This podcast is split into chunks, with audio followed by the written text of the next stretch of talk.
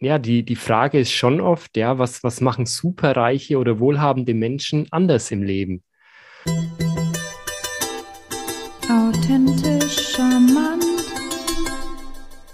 Hallo und herzlich willkommen zu einer weiteren Folge Authentisch, charmant, der Podcast für ein elegantes Miteinander, authentisch, offen und ehrlich. Von uns, für euch und vor allem mit euch. Und bei mir ist wieder die charmante Winifred Lachner. Hallo. Mein Name ist Johannes Reuter und ja, heute geht es mal um ein etwas anderes Thema noch, das wir immer schon wieder mal angesprochen, angestimmt hatten.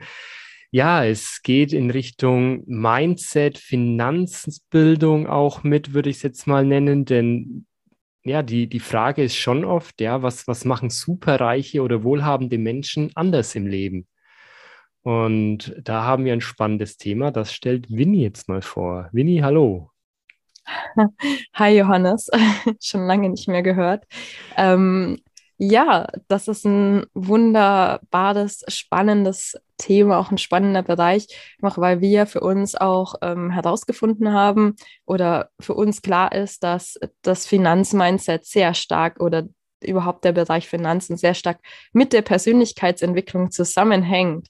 Und deswegen ähm, kann es durchaus öfter jetzt mal vorkommen, dass äh, im Bereich Finanzen wir auch ähm, einige ja, Themen beleuchten. Und dieses Mal heute geht es um das Thema Reichtum im Allgemeinen, das für uns allgemein schon seit Kind an eine Art Mysterium darstellt. Also wie so eine unklare Dunstwolke rund um das Thema Reichtum, äh, wo man nicht richtig reinschauen kann in diesen Nebel.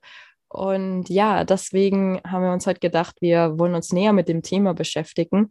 Und gleichzeitig machen wir das und sagen, okay, wir beleuchten das etwas näher, tauchen meistens ziemlich schnell viele Fragezeichen auf.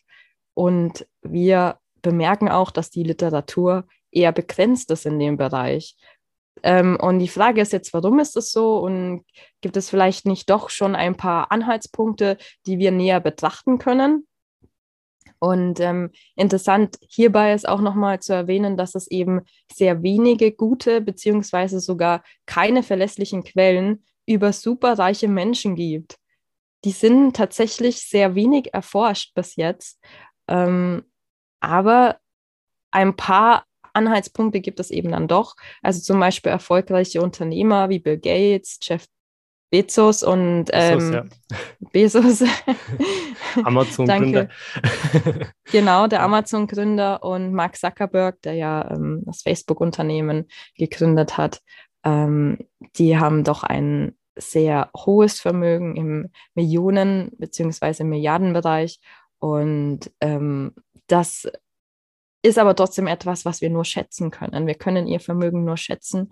Die Statistiken schwanken in ihren Ausgabezahlen und deswegen finde ich das auch so interessant, weil es ja wirklich wie eine Art Dunstwolke darstellt, wo wir ähm, quasi einfach nur Schritt für Schritt mit der Lupe vorangehen können und schauen können, ähm, was, was, jetzt, ähm, was jetzt wirklich dazu geführt hat, dass ja jemand reich ist. Und das werden wir jetzt in dieser Folge näher beleuchten. Ähm, mit den Worten gebe ich mal wieder zurück an Johannes. Der hat da ähm, ein sehr, paar sehr spannende Anhaltspunkte. Genau, und ich möchte direkt noch anknüpfen. Ich möchte noch Elon Musk mit nennen, der, ja, der hat PayPal mitgegründet, äh, SpaceX ähm, und auch Tesla und beziehungsweise Tesla aufgekauft und, und jetzt so den größten Elektroautomobilhersteller der Welt mit herangezogen. Und der ist aktuell der reichste Mensch der Welt. Also nachdem der Aktienkurs von Tesla so hochgegangen ist, wie du es gesagt hast, wurde es geschätzt, dass er jetzt gerade äh, die anderen überholt hat, soweit. Das habe ich vor ein paar Tagen mal gehört, ja. Aber es wurde eben nur geschätzt und geschätzt, ja. Wir wissen es wir nicht, nicht sicher. Ja, und da stellt sich doch dann die Frage, ja, was, was machen diese Menschen anders? Was läuft da anders? Und da gibt es für mich zum einen dann in, im deutschsprachigen Raum Bodo Schäfer, der selber auch ein Multimillionär ist. Und ja, der, der beschreibt es selbst, dass er mit, mit 26 Jahren war er pleite, seine Schulden haben ihn erdrückt und ja, er, er dachte sich, ja, wie soll er denn jemals Millionär werden? Und da hat er eben gemerkt, ja, dass er irgendwie Hilfe braucht. Allein wird er das nicht schaffen. Und dann hat er zufällig eine Sportsendung gesehen und da ist ihm dann ja, die Erkenntnis gekommen, dass alle Spitzensportler eigentlich einen Coach haben, jemanden an der Seite, der ihnen zeigt, wie das geht. Also wirklich alle Sportler haben das.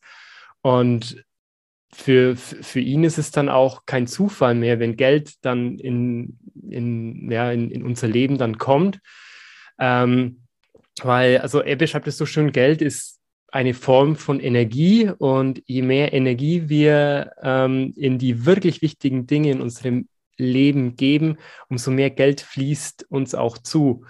Und er hat sich dann einen liebenswerten und reichen Mann ähm, in Bezug auf Geld und Wohlstand sich geholt, der ihn in Bezug auf Geld und Wohlstand dann gecoacht hat, gementort hat, an die Hand genommen hat. Und da hat er es dann geschafft, nach viereinhalb, viereinhalb Jahren finanziell frei zu sein und von seinen Zinsen, die er einnimmt, leben zu können. Und er sagt es dann so schön, mittlerweile ist es so für ihn, ja, er, er tut Dinge, die er liebt, ähm, er richtet halt seinen Tagesplan danach, ähm, wie er es sich vorstellt. Und ähm, denn für ihn ist Geld eben eine unterstützende Kraft. Und deswegen ist für ihn die wichtigste Erkenntnis, du musst lernen zu denken wie Reiche, damit du dann auch zu deiner, zu deiner Freiheit, Sicherheit und Unabhängigkeit kommen kannst.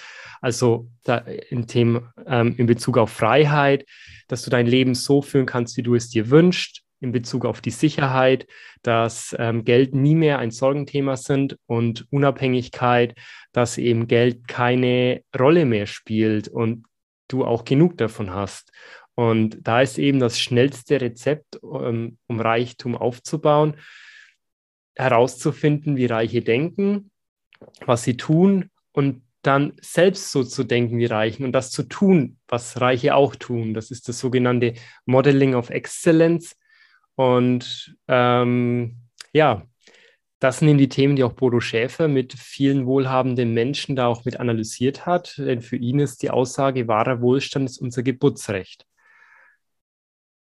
Und mhm. da habe ich einiges erzählt. Ähm, jetzt gehen wir wieder zu Winnie das Wort. Was hast du davon alles jetzt so mitgenommen? Was sind deine Gedanken dazu? Ja, ich finde vor allem den Satz, den du jetzt am Ende genannt hast, war da, Wohlstand ist ein Geburtsrecht. Einfach mal das auf der Zunge zerfließen, zergehen zu lassen, dass wir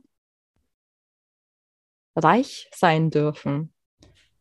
Und ähm, du hast dann noch genannt, also auf den Punkt werde ich gleich nochmal eingehen, du hast dann noch genannt, die sich Unterstützung zu holen. Da bin ich auf jeden Fall auch der Meinung, dass das ähm, sehr wichtiger Schritt ist. Ähm, die Frage ist eben, welche Art von Unterstützung du holst. Also es muss nicht immer ein Coach sein, wenn du jetzt sagst, ich kenne jemanden, ich weiß nicht, wer gut für mich ist und man darf auch an der Stelle betonen, dass es leider sehr viele schwarze Schafe am Markt gibt. Also bitte seid sehr vorsichtig, ähm, wen ihr in euer Leben holt. Ähm, aber allein schon, dass du dich mit dieser Thematik befasst und sagst, okay, ich suche mir jetzt Bücher, es gibt ja trotzdem, auch wenn es nur wenig ist, es gibt Literatur darüber ähm, und liest dir einfach durch, wie zum Beispiel große Unternehmer erfolgreich geworden sind oder wie die Psychologie der Superreichen ist. Zum Beispiel gibt es auch eine Literatur darüber, ähm, dass man einfach damit anfängt, sein Umfeld quasi virtuell auszurichten ähm, und sich zum Beispiel auch Bodo Schäfer mal anzuschauen, weil er hat es offensichtlich schon geschafft. Also das ähm, ist so der eine Punkt. Ähm, auf jeden Fall, dass wir uns quasi ein Umfeld erschaffen, egal ob jetzt in unserem Kopf quasi, weil wir das Ganze studieren in der Literatur ähm, oder dass wir es uns wirklich ähm, einen Finanzcoach suchen. Aber wie gesagt, dort bitte vorsichtig in dem Bereich, dass es auch jemand ist, der wirklich gut ist. Ja, da ähm, möchte ich ähm, noch kurz was ergänzen dazu, bevor du zu deinem nächsten Punkt kommst. Ähm, genau, das ist, eben, das ist eben das Thema, denn es gibt halt Menschen, die, ja, die vielleicht äh, mal Glück hatten, das so geschafft zu haben. Und äh, die haben drei Bücher gelesen und erklären dann, wie es richtig funktioniert. Ähm, aber wirklich so, also diese Art von Wohlstand und Reichtum wirklich über, über die Jahre aufrechterhalten zu haben, ähm, also wirklich sich erhalten zu haben, das sind dann, dann die Menschen, zu denen man dann auch aufschauen kann vor allem auch, ich bin ja auch an der, an der Börse aktiv bei der Philipp J. Müller Investment Akademie und ähm, da gibt es eben auch an der Börse gibt sehr vieles, auch im, im, Internet, die ganz schnelles Geld versprechen von heute auf morgen und ja, das, das funktioniert dann meistens nicht, wenn man es erzwingen will, denn das Wichtigste auf dem Weg ist auch die Geduld. Mhm. Ganz wichtiger Punkt. ähm, Geduld ja, welcher Mensch ist schon geduldig? Also das ist was, was jeder von uns äh, oder jeder von uns schon mal als Herausforderung hatte. Ähm, aber lass dich davon nicht entmutigen. Man kann es schaffen. Und das, das sagt nicht nur Bodo Schäfer, sondern das sagen mehrere Leute, die es schon geschafft haben. Ähm, und da kommen wir zu dem Punkt, den fand ich echt lustig. Der wird dir jetzt auch gleich gefallen, Johannes. Bin ähm, gespannt. ist es ein Glück oder ist es Glück, reich zu sein? Also ist es vielleicht einfach nur, ähm, dass der eine mehr Glück hat als der andere. Und ich kann euch sagen, nein, das ist nicht so. Das, jeder Mensch hat mal Glück in seinem Leben und hat aber auch mal Unglück in seinem Leben. Und wenn man das jetzt vergleichen würde, die leben so miteinander ähm, über die Zeit hinweg, dann ähm, hat jeder ungefähr genauso viel mal Glück gehabt und genauso viel mal Unglück gehabt, weil das Leben unterliegt Schwankungen. Also das ist völlig normal. Jetzt ist halt die Frage, wie gehe ich mit diesen Rückschlägen um, wenn ich, ähm, wenn es mir einfach mal nicht so gut geht. Also das, das, das ist vielleicht wichtig, ähm, nochmal zu erwähnen, ob du das, äh, dieses Scheitern oder vielleicht dieses Unglück, was du als solches bezeichnest, ob du es dann als Chance siehst und weitermachst ähm, oder ob du einfach den Kopf in den Sand steckst und ähm, dich davon aufhalten lässt. Und was ich auch noch interessant fand zu diesem Punkt ist, dass viele Reiche, wenn wir sie befragen, und das ist jetzt das wirklich Interessante, selbst gar nicht wissen, warum sie reich geworden sind.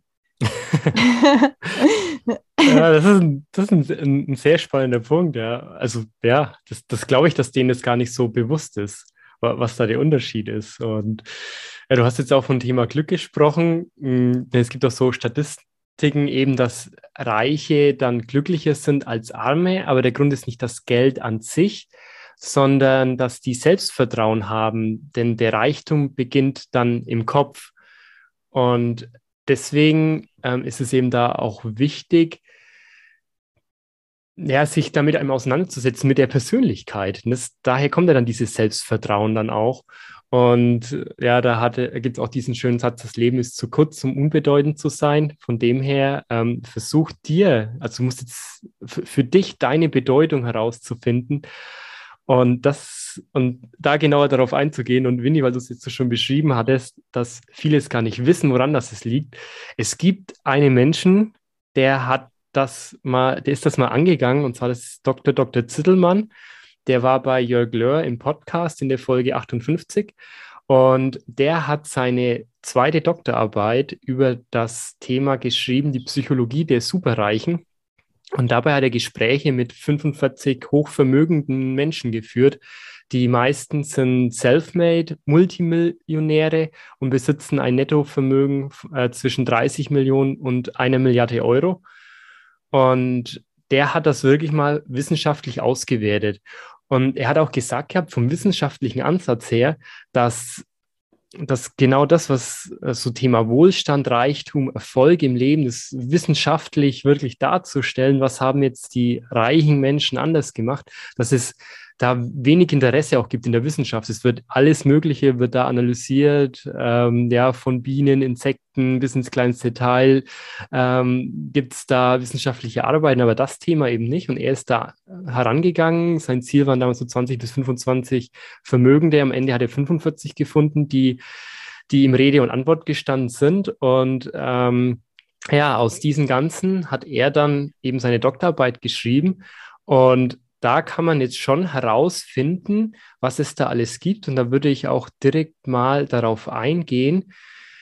Ähm, ja, denn nicht, nicht alle Menschen sind gleich, also die er da interviewt hat, also nicht, nicht alle Reichen sind, sind da jetzt gleich, äh, genauso wie alle armen Menschen ja nicht gleich sind, aber es gibt dann schon bestimmte Strukturen und Muster, die er da herausfinden konnte, wissenschaftlich belegen konnte. Und eines der größten Dinge, die du auch schon beschrieben hattest jetzt, war eben das Thema Rückschläge und Niederlagen.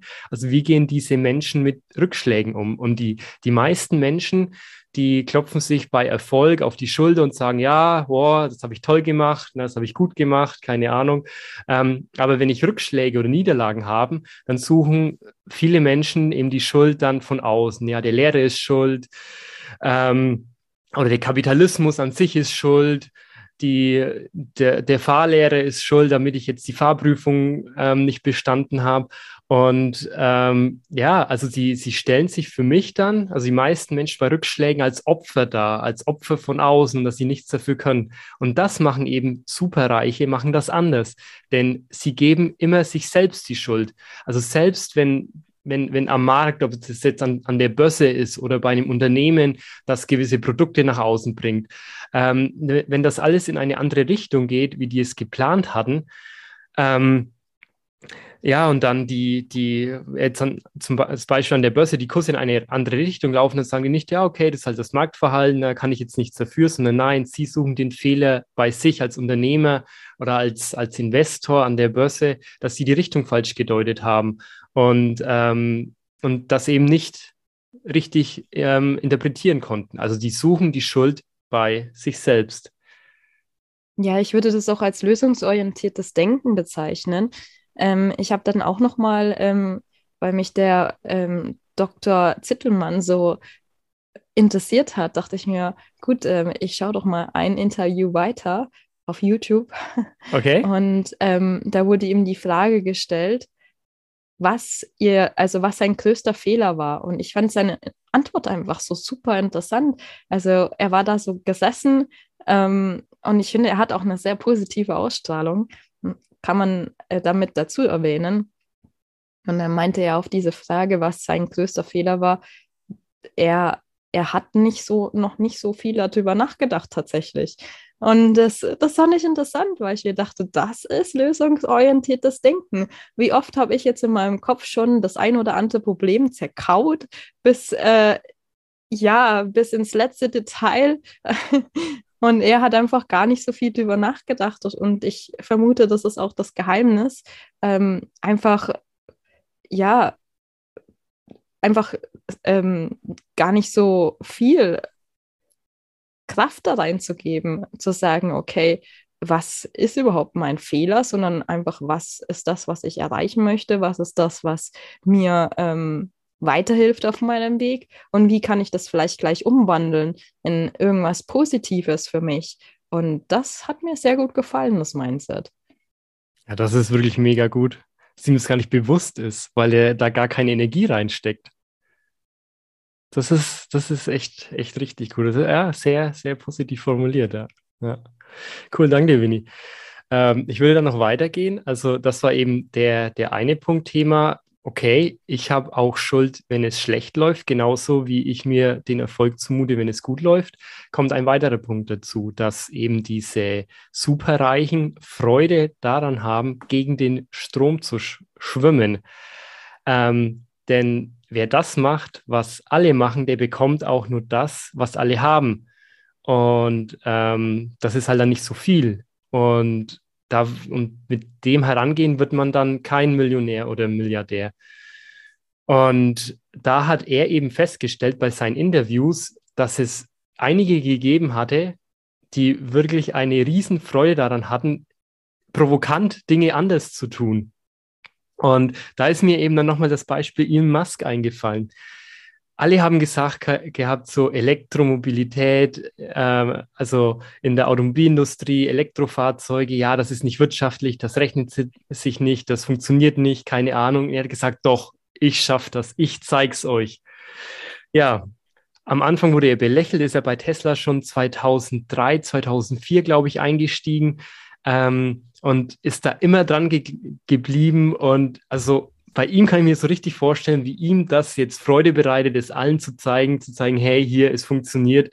Und ähm, da können sich dann Automobilhersteller wie VW, BMW, Daimler dann auch äh, mal umsehen und sagen, boah, okay, ähm, krass, was er da jetzt aufgebaut hat. Also das war wirklich ein Punkt, dass das so vermögende Menschen ähm, dann zum einen auch Spaß macht, so gegen den Strom zu schwingen, schwimmen, aber viele andere, ähm, die das jetzt die, die das jetzt nicht so, ähm, so gebraucht haben für sich. Also die brauchten jetzt nicht diesen Kick, aber denen hat es halt nichts ausgemacht, was andere machen. Also das, das war so denen egal, was die Masse und die Mehrheit macht. Und das fand ich auch einen interessanten Punkt. Ja, der Glaube an sich selbst, das ist etwas ganz, ganz Wichtiges und dazu kombiniert ähm, die Umsetzungskraft das ist, glaube ich, zwei Dinge, ähm, ohne hier an dieser Stelle die Verantwortung abgeben zu wollen, aber die wir eben leider nicht so lernen in der Vergangenheit. Das heißt aber nicht, dass wir das nicht ändern können, so wie Johannes das jetzt uns auch erzählt hat. Wir haben jederzeit die Möglichkeit, uns dafür zu entscheiden, für uns selbst und zu sagen, ich ähm, möchte mein Leben jetzt ändern und auch selbst wenn ich als Querdenker zum Beispiel bezeichnet werde. Ich weiß, es lohnt sich, ähm, in diesem Bereich zu forschen oder diesem Bereich etwas Neues zu erfinden. Ähm, interessant an der Stelle ist auch, dass gerade Unternehmertum in Deutschland gar nicht so viel gefördert wird, zum Beispiel. Das haben wir schon mal erwähnt in der einen oder anderen Podcast-Folge. Ja. Ähm, und das ist, das, daran sieht man schon mal, dass äh, wir quasi ähm, in eine bestimmte Richtung geprägt werden. Und zwar, dass wir, sehr, dass wir lernen zu lernen. Ja, das ist auch gut, dass wir lernen, sehr gut lernen können, weil es uns so in der Schule zum Beispiel beigebracht wird. Aber durch diese Programmierungen ähm, ist es auch so, dass wir eben in der Umsetzung meistens nicht ganz so stark sind. Und das ist etwas, was wir einfach ausbauen dürfen, wenn wir erfolgreich werden wollen. Ja, austesten und selbst wenn noch so viele Menschen sagen, boah, nee, das funktioniert nicht, und sagen, boah, ich bleibe aber dran, denn ich weiß, dass es funktioniert. Denn oft spielt da auch psych psychologisch noch mit rein, weshalb einem dann auch gerne mal das nähere Umfeld dann, ähm, dass er dann ja nicht eher ausredet, weil die dann eben sagen, okay, ähm, ja, weil wenn du das jetzt schaffst, dann hätte ich das ja auch schaffen können, hätte ich das ja auch machen können. Und damit ich mir das nicht eingestehen muss, ich könnte mehr tun, dann rede ich es dir lieber aus. Ähm, dann, dann muss ich mich, mich selber nicht schlecht fühlen, wenn ich das nicht so gemacht habe und ich lieber halt jeden Abend auf der Couch sitze, ähm, keine Ahnung, mich vielleicht auch noch ungesund ernähre und was weiß ich. dann kann ich sagen, ja, nee, machen ja alle so. Nee, jetzt merke ich, jetzt macht es ein, eine Person, die ich gut kenne, die macht es jetzt anders. Und die, die gehen nach außen und dann rede ich das der lieber aus, damit ich mir, damit ich so weitermachen kann wie bisher. Und ja, das ist der eine Punkt dann, also der zweite Punkt jetzt noch. Und der dritte Punkt, der Dr. Dr. Zittelmann da äh, so analysiert hat, das war das Thema wie waren denn diese Superreichen in der Schule? Und er konnte da jetzt keinen Zusammenhang feststellen zwischen der schulischen Leistung und dem finanziellen Erfolg später. Ähm, waren teilweise Leute dabei, die waren dann richtig gut oder auch sehr schlecht in der Schule. Es war auch ein Legastheniker dabei. Und da hatte er auch das Beispiel genannt. Ähm, der Theo Müller, der von Alice Müller oder was, also von der Müllermilch, der so vier bis fünf Milliarden Vermögen hat, ähm, der hatte zum Beispiel einen Realschulabschluss. Und was er allerdings herausgefunden hat, als er dann nachgefragt hat, mehr so auf die, ja, auf die, auf die Jugendzeiten von den Leuten, dass die Hälfte davon, die waren Sport, also die waren Sportler, Leistungssportler, ähm, also haben dann an deutschen Meisterschaften oder Landesmeisterschaften teilgenommen, auch teilweise unter den ersten drei äh, Plätzen da gehabt und die haben dann wirklich intensiv vier bis sechs Mal die Woche trainiert. Und das waren auch unterschiedlichste Sportarten. Das war ein Mannschaftssport, das war aber auch Einzelsport wie Leichtathletik oder Judo.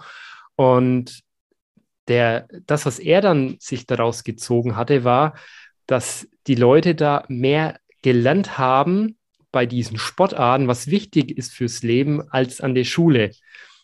Und das ist auch was, was ich immer feststelle. So, ich setze mich seit fünf Jahren intensiv mit, American Football auseinander. Das ist so de, das Größte, was alle Spieler, die mal gespielt haben, das so erzählen, hey, boah, das hat mir so viel gebracht mit der, mit der, mit dem Team, mit der Geschlossenheit, mit der Gemeinschaft, um sich gegenseitig unterstützen.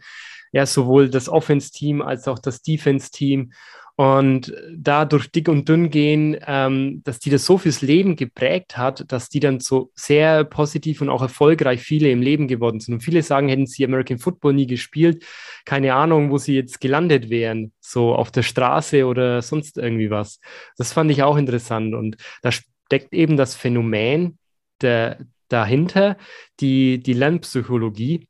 Denn es gibt so explizites Lernen, also an, wie in der Schule, an der Uni oder ein Buch, wenn ich das lese. Also sprich, das kommt von außen, dann zu mir wird das so, ja, ähm, wie beschreibe ich das jetzt, von, von außen reingeschaufelt zu mir und dann gibt es eben dieses implizierte Lernen, das unbewusst verläuft. Also das kommt dann automatisch und das passiert eben dann so in, in, in dem Mannschaftssport, dass ich da immer mehr implizites Wissen mir dann dadurch, also ich, ich lerne implizit und, und daraus entsteht dann auch das implizierte Wissen, was man auch als Bauchgefühl oder Intuition dann beschreiben kann.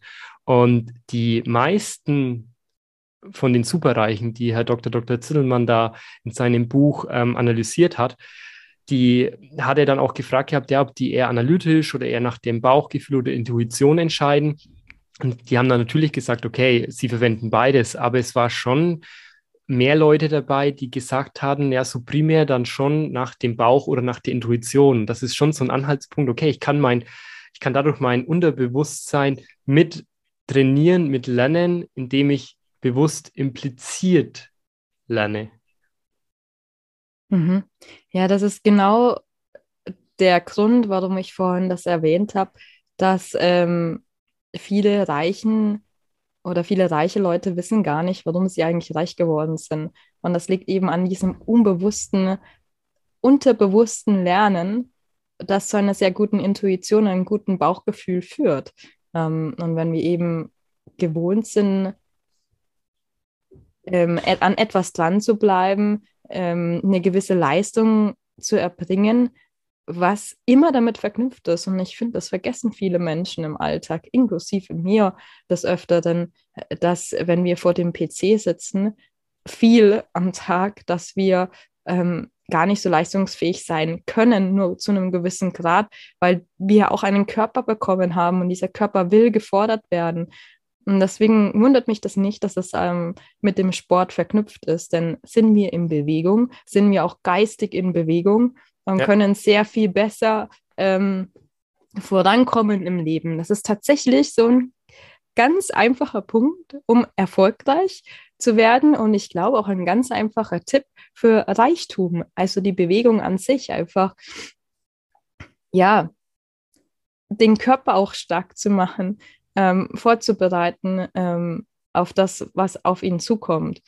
Und ähm, dann ja, fand ich auch super, dass du gesagt hast, ja, dass das, wenn man halt zum Beispiel in einem Mannschaftssport ist oder wenn man allgemein sich eben, das ist ja wie eine Art Coaching auch, dass man sich ähm, etwas sucht, wo man dran bleibt, wo man lernt, äh, in die Umsetzung zu gehen.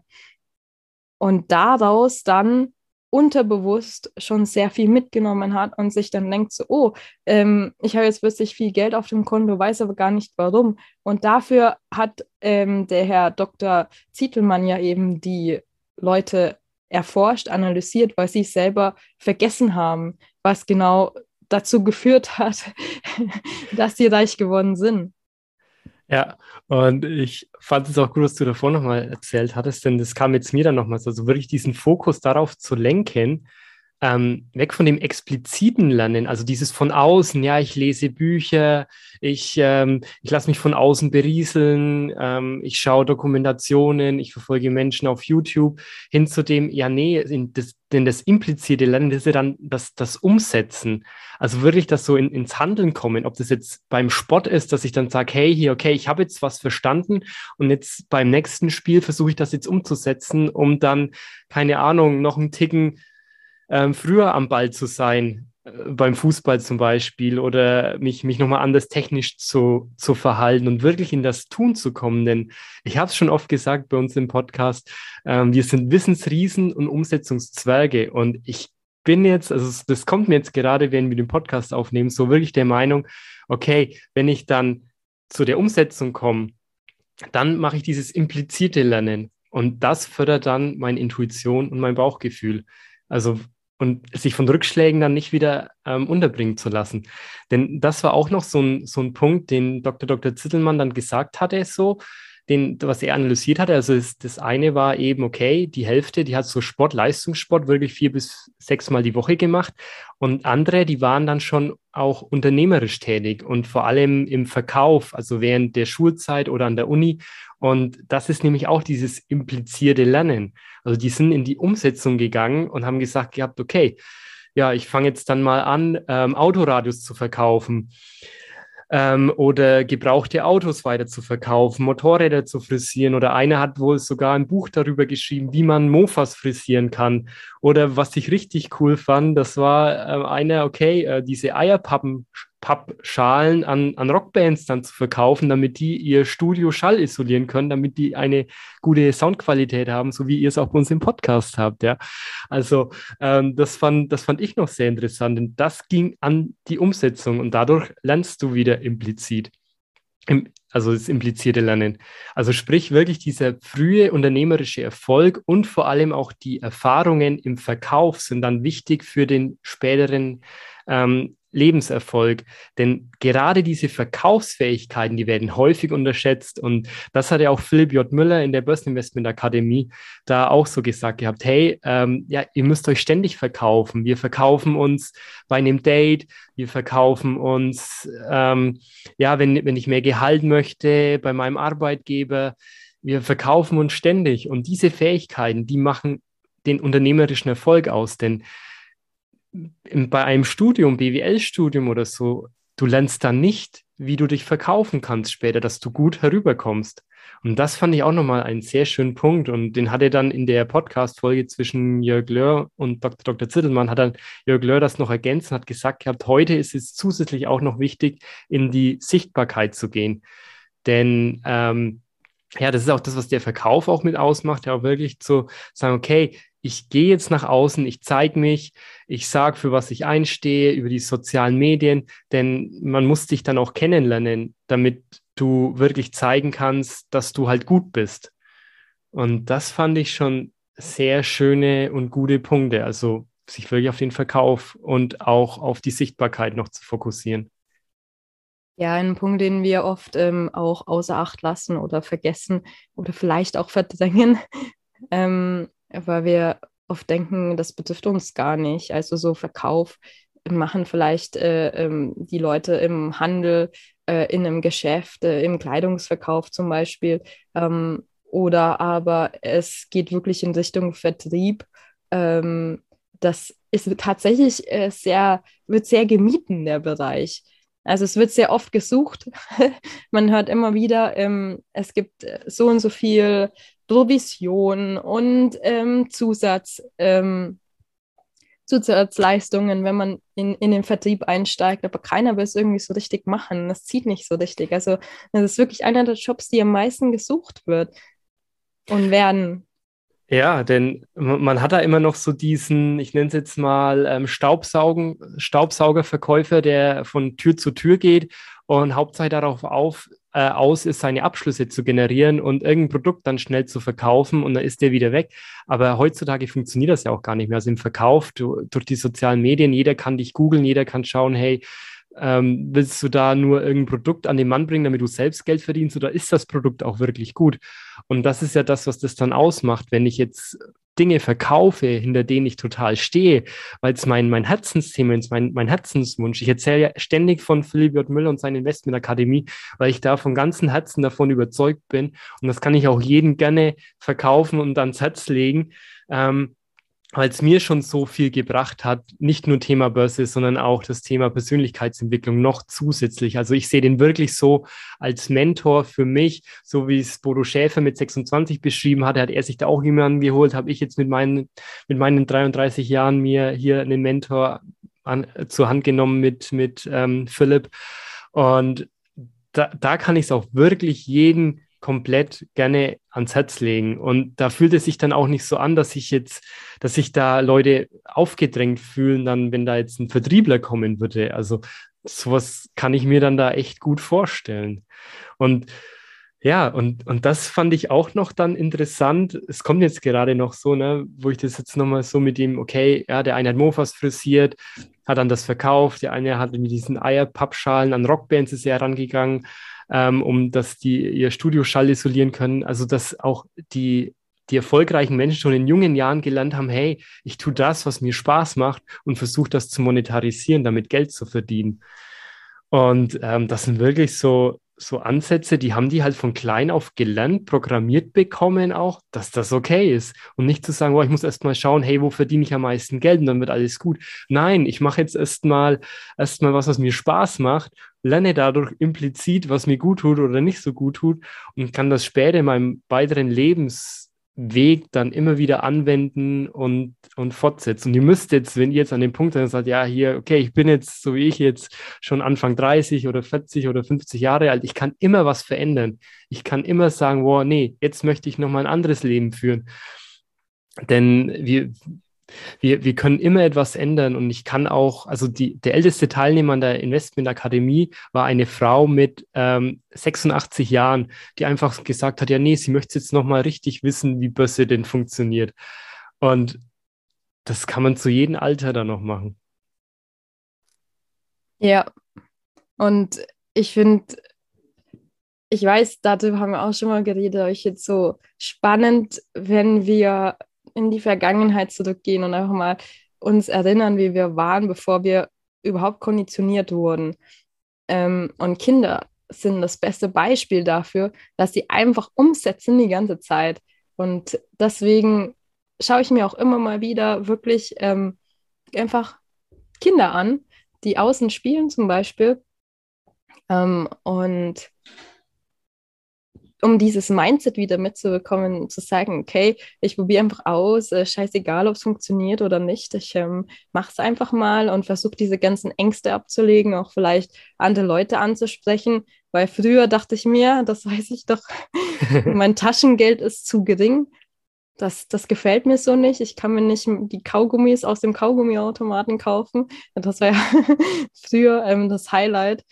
Und ähm, habe dann einfach mir gedacht, gut, ähm, ältere Damen könnten sich über Blumensträuße freuen, habe die zusammengebunden und an den Türen geklingelt ähm, und gesagt, die kosten so und so viel Geld. Und dann haben die sich gefreut. Ich hatte ein bisschen Taschengeld und sogar Mitarbeiter. Und ähm, tatsächlich, es geht, gerät immer wieder in Vergessenheit, jetzt wo wir drüber reden. Ich darf es mir wirklich immer wieder vor Augen halten, äh, tatsächlich die eigene Größe. Also das, was wir erreichen können, auch einfach so lösungsorientiert zu denken und so einfach auch manchmal einfach loszugehen es einfach zu probieren, mal schauen, ob es funktioniert oder nicht. Ja, das ist sehr schön. Also du warst auch schon unternehmerisch tätig, als du jung warst und hast dadurch, also es ist wirklich, also Kinder lernen implizit, das kommt jetzt gerade, sie lernen, die lernen durchs Tun, durchs, durchs Umsetzen, durchs Machen und nicht zu sagen, boah, ja, ich äh, lese jetzt erstmal tausend Bücher und ähm, erst wenn ich das wissenschaftlich alles analysiert habe, ähm, dann sage ich mir, okay, dann setze ich jetzt da mal was um, sondern zu sagen, ja, nee, ich, ich gehe jetzt da rein, lass mich auch von, von, von außen coachen. Ne? Bei dir, wenn du von Haustür zu Haustür gehst, merkst du dann, okay, ne, welche Strategie funktioniert besser, welche weniger gut, um jetzt die Blumen zu verkaufen. Dann lernst du implizit und, und kommst dadurch voran. Ja, ganz genau. Gut, ich würde auch langsam zum Ende der Folge kommen, außer du hast noch was, Winnie, sonst würde ich eine kleine Zusammenfassung noch machen. Also ich denke, das ist ein Thema, auf das wir immer wieder mal stoßen werden, aber für diese Folge empfinde ich es als ähm, genügend Wissen erstmal. Jo, dann sehr schön. Also dann vielen Dank, dass ihr wieder so lange uns zugehört habt. Das war ein, also für mich ein sehr wichtiges und spannendes Thema, was mich echt die letzten Tage beschäftigt hatte. Und ich hatte wenig gesagt gehabt, hey, lass uns darüber sprechen in dieser Podcast-Folge. Und ich fand es eine mega gute Folge, nochmal für mich zu reflektieren, was ich da für mich jetzt schon gelernt habe. Ähm, und deswegen möchte ich euch da jetzt nochmal mitgeben, was eben die, die superreichen, hochvermögenden wirklich ähm, dann eben, eben anders machen. Also, dass sie von, von Rückschlägen und Niederlagen ähm, genauso sagen, hey, dafür bin ich verantwortlich wie für Erfolg. Also wirklich sagen, ich bin immer schuld. Dann der nächste Punkt ist, die haben Freude, gegen den Strom zu schwimmen. Und die, die einen, ja, ähm, ja, für die ist es wirklich so ein Kick, wenn die das machen. Und für andere, denen macht es einfach wenig aus, was die anderen machen, sondern die machen einfach ihr Ding. In der Richtung würde ich mich persönlich eher ein bisschen äh, dazu zählen. Also ich mache das jetzt keine Freude, das bewusst zu machen. Ähm, und das vierte oder der, ja, der, der dritte Punkt dann noch ist das Thema, gut, schulische Leistung ist nicht entscheidend, also egal welche Grundvoraussetzungen das du da hast, das macht eher weniger aus, sondern eher dann so, okay, hier ähm, durch, durch Sport, durch Leistungssport hin zum implizierten Lernen zu kommen, also unternehmerisch tätig zu werden, verkauft zu lernen oder durch, durch, durch Sport mich ähm, weiter fördern zu lassen, um mein Unterbewusstsein mitzufördern, mitzustärken und dann auch zu sagen, okay, und jetzt gehe ich damit nach außen, ich mache mich in der heutigen Zeit sichtbar, dass die Menschen mich kennenlernen, dass sie wissen, dass ich gut bin, dass ich was kann und dann wirst du für dich deinen Erfolg und Reichtum dann auch finden können, um für deine persönliche Freiheit, deine Sicherheit und deine Unabhängigkeit dann ähm, in die Umsetzung und zum Leben kommen zu können. Ja, wichtig ist vielleicht noch hinzuzufügen, dass das ähm, Wort Schuld ist, finde ich immer, schwer, das liegt, das liegt so schwer, weil man damit immer was Negatives ähm, verbindet. Aber wichtig ist natürlich, Verantwortung fürs eigene Leben zu übernehmen. Das heißt nicht, dass du für alles verantwortlich bist, was auf dieser Welt passiert, sondern einfach nur für dein Leben. Das ist wichtig zu verstehen, dass wir jederzeit ähm, Verantwortung übernehmen für unsere Entscheidungen, die wir treffen. Und dass es auch nicht schlimm ist, dass wenn die Entscheidung mal nicht richtig war, wir dann einfach aufstehen und weitermachen. Das hätte ich jetzt noch hinzugefügt. Ja, ja, also ich meine, ich wollte den Punkt noch ein bisschen darstellen, aber da hast du natürlich recht. Also wirklich die Verantwortung zu übernehmen. Und ich wollte das eben nochmal betonen, weil ich kenne das bei mir auch oder aus dem Umfeld wirklich, wie viele Menschen das dann immer so sagen von außen, ja, ne, das System ist schuld, die Parteien sind schuld, die Regierung ist schuld, ähm, keine Ahnung, der Nachbar ist schuld. Nee, weg von diesem Opferdenken hin zu dem, hey, ich habe es doch selbst in der Hand. Und ich habe das jetzt gemacht und ich habe mich vielleicht triggern lassen von außen mit, also es hat sich irgendwas bei mir, irgendwas hat es bei mir ausgelöst, was eine negative Emotion bewirkt hat. Nur ich habe das für mich eben dann zugelassen und da ist nicht der andere schuld, sondern das ist meine Wahrnehmung, wie ich das wahrgenommen habe. Gut, ja. dann vielen Dank euch, ähm, dass ihr wieder dabei wart. Jeden Dienstag kommt eine neue Folge authentisch charmant schreibt uns bitte gerne über Instagram oder Facebook zu diesem Thema unter authentisch-charmant, wie ihr das seht, wie ihr das findet. Abonniert gerne unseren Kanal und be a friend, tell a friend, erzählt es bitte weiter, teilt die Folge gerne mit anderen Menschen, wo ihr auch glaubt, hey, euch könnte das doch interessieren. Thema, wie werde ich wohlhabend, wie kann ich reich werden? Ich habe es selbst in der Hand. Ganz genau. Und dann möchte ich euch noch äh, mitgeben. Zuletzt, das habe ich ja schon einmal erwähnt in dieser Podcast-Folge, wenn ihr euch das nächste Mal fragt, was ist euer größter Fehler, dann denkt einfach nicht weiter darüber nach. Ähm, kommt gar nicht erst in diese Analyseschleife, sondern geht einfach weiter. Denn das lösungsorientierte Denken, das bringt euch nach vorne und ähm, jeden kleinsten Fehler zu zerlegen, bringt euch gar nicht weiter. Also einfach positiv bleiben, weitermachen, immer wieder aufstehen, wenn irgendwas nicht funktioniert hat. Das ist mein Tipp an euch. Und von daher verabschiede ich mich und freue mich schon sehr, euch dann wieder nächste Woche ähm, neuen Input zu geben. Tschüss, macht's gut. Tschüss.